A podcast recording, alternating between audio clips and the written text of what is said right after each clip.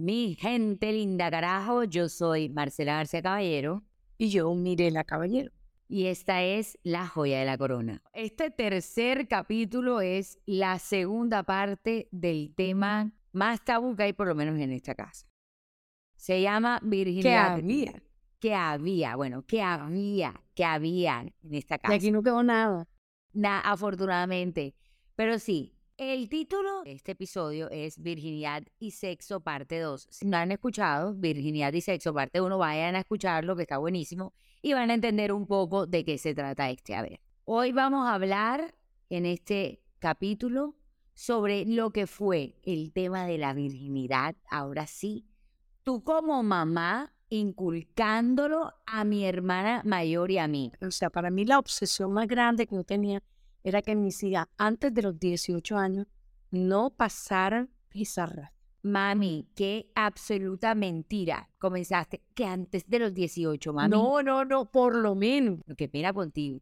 Qué pena contigo. Si el problema fuera para esperar hasta los 18, no hubiéramos tenido problemas. No, yo no les dije que iban a esperar. Era mi propósito. No, tu propósito fue, no, mira, no. Ya yo sabía que me, me estaba enfrentando porque, como les había dicho, la uva fui yo porque las demás comieron, no comieron callados y yo no tenía ni idea de nada de eso y yo seguí las pautas de mi mamá. y las pautas de tu mamá. Pero lo- como yo, como dije, les dije, yo aquí me, ya tenía una liberación frente a mi mamá me había enseñado, me había inculcado.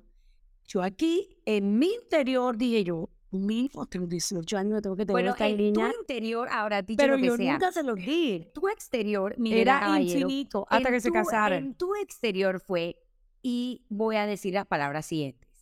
Niñitas, mi educación sexual fue básicamente así. Niñitas, si lo dan, las dejan. Si lo dan, las dejan. No importa, las dejan. A los seis meses, las dejan. A los ocho meses, las dejan. Se aburren de ustedes. Ustedes saben lo que es. Tener 13 años, lo que yo sabía de sexo era lo que me contaban en el colegio y que llegara mi mamá en ese nivel de avanzado de psicología sexual y ha llegado a decirnos a tanto a mi hermana y a mí es no lo, no lo hagan porque la dejan. Eso fue para mí como que eso iba como que de la mano. Bueno, porque es que además a mí me preocupaba mucho que comenzaran con uno y otro y otro, porque el siguiente comienza donde termina el anterior. Y eso no tiene ese no es Entonces, el ese- problema. yo decía, si comienzan temprano, esto será una, una lista inagotable. ¿Y no, qué que importa? por lo menos prefería uno, pero si no, hasta dos. A ver, lo importante aquí y que es, es vital que lleguen hasta el final del episodio antes de hacer algún juicio, es que mi mamá obviamente venía de un concepto sobre la virginidad, el sexo, el valor de la mujer. El valor de la mujer estaba muy ligado a casarse. O sea, a mí me educaron para que yo me casara siendo virgen, pero me casara, me casara, me reprodujera, trabajara, pero me casara, cuidado y no me iba a casar y que me tenía que casar virgen para asegurar que me podía casar. Había que tener muy claro que había que asegurar el matrimonio. Y la manera como se aseguraba el matrimonio en la época de tu mamá era manteniendo su virginidad intacta. Y digamos que para ti también fue como una manera de, de asegurar fuera a llegar al altar Que fueran serias. y que, pero eso es otra cosa. Eso es otra cosa que a mí me parece importante que lo hablemos, porque el valor de la mujer no está ligado bajo ningún concepto o cir- circunstancia al número de amantes o al momento en el que pierde la virginidad o al sexo en general, al igual como un hombre no vale por cuántas, con cuántas se ha acostado más o menos. sí, O sea, yo estoy... Estoy hablando de lo que yo pienso, no te estoy diciendo lo que tú No, la no, sociedad no. Yo, te, yo te voy a decir para que entren en contexto. Sí, es cierto. Yo transmití lo que a mí me transmitieron. Claro. Consideré que había tenido un gran avance en lo que estaba haciendo porque pues era mucho más flexible lo sido conmigo. Y además te había ido bien. Y me había ido bien y Con creía que, ese- que o el modelo era perfectamente repetible. Sin embargo, quiero decirle que a mí se me acabó esto cuando yo conversé con un sobrino mío y le dije, ven acá, yo te quiero hacer una pregunta. Para ti es indispensable que tu novia o tu mujer sea virgen. Tía, ni por ahí. Yo no, eso no le paro ni cinco horas ni ninguno le paró un bola. Lo único importante es que si estuvo con uno que tenga, que no sea que sea uno, otro y otro y otro, sino que si tú eres un tú somos su novio, a mí no me importa, yo ni pregunto si, si tuvo o no tuvo, si Muy o no. bien por mi primo, muy bien por mi primo Ahí Armando. como el concepto del machismo lo dice, lo dice Marcela, lo transmitimos también, dije, ve, entonces la equivocada soy yo, porque si a ellos no les importa cuál es el problema. Es que ya empecé a mirar desde otro punto de vista el tema de la virginidad. Es, bueno, que por lo menos tengan claro que no puede ser ni con todo el mundo ni tener una No, relación. Aquí hay dos, aquí hay dos conversaciones muy distintas que se están llevando a cabo. Una es el tema del valor de la mujer ligada a la virtud, es decir, ese concepto, y yo de verdad que yo crecí con un temor horrible, que eso tampoco está bien pasarlo. Uno no le puede tener miedo ni al sexo ni al placer, o sea, eso no puede ser un motivo de temor. Y a mí me lo inculcaron como que eso era lo peor que uno podía hacer eso era lo peor. Qué miedo tan horrible. Nadie te va a querer. Eso es lo peor. Es que tú eres una cualquiera. Mejor dicho, yo sentía que si yo lo daba, a mí se me iba a acabar la vida. Y que el miedo era tan grande que además yo le tenía miedo hasta el más mínimo placer eh, absoluto que ese temor cada una lo manejó tanto mi hermana como yo muy distinto. En mi caso, además de todo este miedo, Dios me, me trajo al mundo cerrada, cerrada. O sea, yo literalmente nací, eso yo, yo lo cuento y yo le digo a todo el mundo como que, hey, es que yo además nací con una cosa que se llama el himen imperforado, que es, Eso fue ya una no, cuestión. pero fue una cuestión genética, anatómica. Que mi mamá, o sea, mi mamá rezó tanto por la virginidad de sus hijas que mandó a una que no podía dejar de ser virgen a, a menos de que se metieran un Ahí quirófano. estaba más, más que, más que tranquila. ahí. Ah, no, a mí, cada- claro, yo nací, dijeron, esta está cerrada. bueno, pero buenísimo. Lo bueno, lo, lo, lo que sí quiero, Ahora, no, quiero me- me- expresar un mensaje es, o sea, el tema de la virginidad, sí, a eso está pasando, andado a recoger, ya. ahora eso si no es lo alguien lo quiere, a ver, aquí el tema es, Pero, pero también se han ido extremos. eh, fíjate que todos los extremos son malos, tanto el exceso de, de, de, de considerarlo como todo a punta de miedo, también lo que se ve hoy en día que ya son exageraciones. Y entonces, ¿qué pasa con los niños hoy en día? Las niñas muy temprana edad tienen relaciones. ya eso es como que, yo, yo- de trae acuerdo contigo, también. Entonces, todo tiene su límite y su extremo y su y hay que buscarlo fundamental. Y lo fundamental es que tenemos que cuidar nuestro cuerpo y se lo tenemos que entregar a quien consideren que lo merece. Ahora acabas de, ahí decía, Ya, esa es la conclusión de lo que todo pasó, pero lo demás, pues es una de cosa, una cosa acabas de decir y es que, como te venía diciendo, estamos hablando de dos cosas diferentes. Una cosa es el tema del, de la- del valor de la mujer con la virtud, que eso, cada quien, si una mujer lo quiere hacer porque quiere hacerlo, porque cree y tiene ese concepto, está bien lo que cada quien decida. Sin miedo, Ann, sin, tra- sin trasladarle un miedo, sin que, sino que sea por decisión, está bien. Pero que eso vaya ligado al tema del valor de la mujer, para mí está absolutamente mandado a recoger. Ya te, como te digo, ya eso está replanteado, revaluado. Claro. Y lo otro que, que estamos hablando aquí es el tema de respetarse a uno mismo. Ahora, ese, ese sí es el camino. creo yo, creo yo, y esto cada quien puede encontrar ese respeto y ese amor propio en distintos momentos de la vida. Que por eso es que yo te digo que es tan importante no darle importancia, valga la redundancia, al tema del listado. Porque una persona puede no quererse y en el momento en el que no se quiere, eh, digamos que, que, que no se quiere tampoco a su cuerpo. Pero en el momento en el que se quiere y empieza una nueva etapa, pues ya es una nueva etapa. Porque a una mujer, porque a un hombre no se le mide igual. Un hombre se puede meter con media cuadra y todo el mundo dice, bravo, qué patrón. Siquiera ahora, ni siquiera lo estamos Pero mirando, ni lo aún estamos en mirando. esta época se puede competir en esa espérate, déjame hablar. Ahora, Porque, yo, ¿quién? porque todos ambos pierden con no, esa pero no es eso, pero lo que te digo es, la mujer, y aquí yo lo estoy mostrando como si fuera algo malo de falta de amor propio. Hay mujeres, y yo de verdad las conozco, que quieren experimentar, que quieren eh, tener eh, el control sobre su cuerpo y que se sienten absolutamente empoderadas porque sienten que lo están haciendo ellas. Y ellas no valen menos o más por su número de amantes o por su listado de amantes. Ahora, también entramos al tema eh, del tipo de personalidad y el tipo de mujer que cada una es y que no todas tienen que ser igual. Por ejemplo, hoy en día tú ves, sí hay mucho libertinaje frente al tema, de acuerdo, hay mucha libertad frente al tema. Y si una persona, si una mujer lo quiere hacer y se siente feliz y contenta y al día siguiente no siente absolutamente ningún tipo de remordimiento porque no lo tiene que tener y se siente empoderada, bien por ella. Que lo haga, que sienta y que descubra su sexualidad como ella quiere. Pero si eres en cambio el tipo de mujer que sabes que no me gusta, no me siento que me estoy respetando, no, no me siento con amor propio o siento que, como dices tú, que se lo estoy entregando a cualquiera cuando para mí es importante, también es válido. Hoy estamos frente a, los extremos y a veces, y lo digo de verdad, hay mujeres que se parecen de pronto a mi pensamiento que no se sienten cómodas hablando. Yo, por ejemplo, siempre sentí que para mí el sexo era importante. Era importante. Por X o Y motivo era importante. Es decir, que con la persona que yo estaba tenía que confiar. Yo tenía que tener un nivel de intimidad con esa persona que traspasara el tema de la intimidad personal, o sea, del tema del cuerpo, y que fuera una intimidad, ¿sabes? Como del alma, o sea, que yo sintiera que esta persona y yo nos conectamos, que hay algo importante aquí.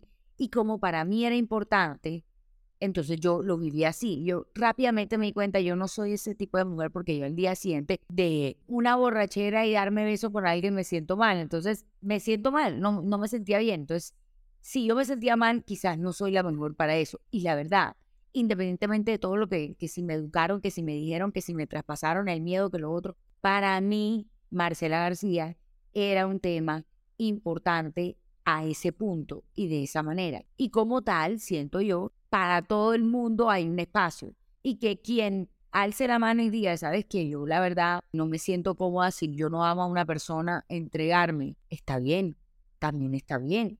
Es que como dices tú, nos hemos ido a tal extremo de que se vea como que, ay, es una mojigata. Cada cual hace lo que quiere y tiene que, a uno tiene que respetar la manera de pensar de cada uno. Pero hay una cosa que se llaman límites y hay una cosa que afectan a la persona tarde que temprano, a pesar de que tú dices que no pasa nada, que esto, si se siente bien, perfecto. Pero ahí dónde está el cuento de si yo me siento bien robando. No, mami, no puedes comparar el robo con sexo. ¿Por qué roba? Hermano, ¿tú a ti te parece, tú crees que tu hermana se sentía mal por comer, por, por estar con diferentes mujeres? Creo que se tenían que sentir mal porque eso no está bien hecho. Eso no tiene que estar bien. O sea, tú estás hablando aquí en general, hombres y mujeres. Y hacer así, sí, la verdad. pues yo no sé porque no he vivido esa experiencia, como les digo, yo, yo soy la que menos puedo hablar sobre eso, pero a mí sí me parece que, que estar con uno, estar con otro, estar con otro, eso debe ser horrible. Pero, a ver, debe ser horrible para ti. Para mí horrible. Para ti horrible, exacto. Pero es que ahí estamos. Oye, yo no entiendo este, estos muchachos de hoy, muchachas que se, se, mezclan con una tranquilidad y que hay trío y que hay... Yo no entiendo nada de eso. Eso no, puedo, eso no es normal. El hombre y la mujer y relación del hombre y la mujer siempre es hoy, uno y siempre. Es lo que pienso. Y por eso hay que, y por eso hoy los matrimonios, los que duran, es porque esos cimientos están totalmente fracturados, porque no hay un amor propio, porque no hay amor entre la, la pareja que mantenga esto. A ver, yo creo que ahí estás como tocando un tema en que mm, no estoy de acuerdo, y que no creo que sea para este episodio. ¿No de acuerdo por nada? No, yo no estoy de acuerdo con nada de que, mami, lo que pasa es que no estoy de acuerdo con que compares robo con sexo, que pena. Pero que tú cojas, o sea, la persona se siente bien, hoy con uno, mañana con otro, pasado con otro, pasado con otro, está bien. No, porque cuando tú robas, y ahí te vamos a, voy a darte una lección de derecho, yo que no sé ahogar, tus derechos terminan en el momento en el que comienzan los derechos de los demás, ¿verdad? Cuando tú robas, estás quitándole el derecho a la persona de tener algo que es suyo. Cuando hay sexo consensuado, o sea, con consentimiento, ambas personas quieren estar ahí, desean estar ahí, eligen estar ahí, ahí no se está violando ningún tipo de derecho. ¿Tú crees que hay consentimiento 100% en? Claro, a ver, hay casos donde... Ni se acuerdan al día siguiente ni por qué estuvieron. Eso es otra cosa, que con consentimiento, estoy hablando con consentimiento, personas que eligen independientemente de lo uno o de lo otro, eligen estar ahí. Y en el momento del acto dicen sí, eso es con consentimiento. Y estando ahí, qué pena, General Caballero, tú eres muy sabia. Pero no comparar el sexo con robo no es. Ahora, comparar, comparar el robo con un sexo que no, se por el sentimiento.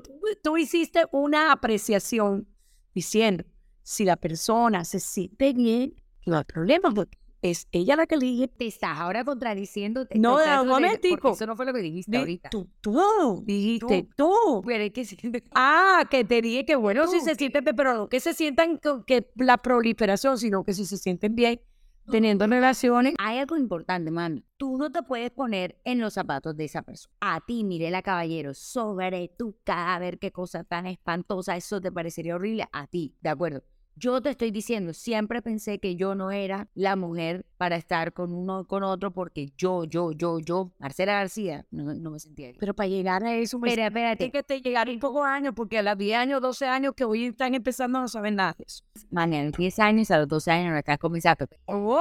Pero ya eso es otro tema, Mm. mami. Estamos hablando sobre ahora sí, imagínate, sexualidad infantil. O sea, te estás metiendo donde no es.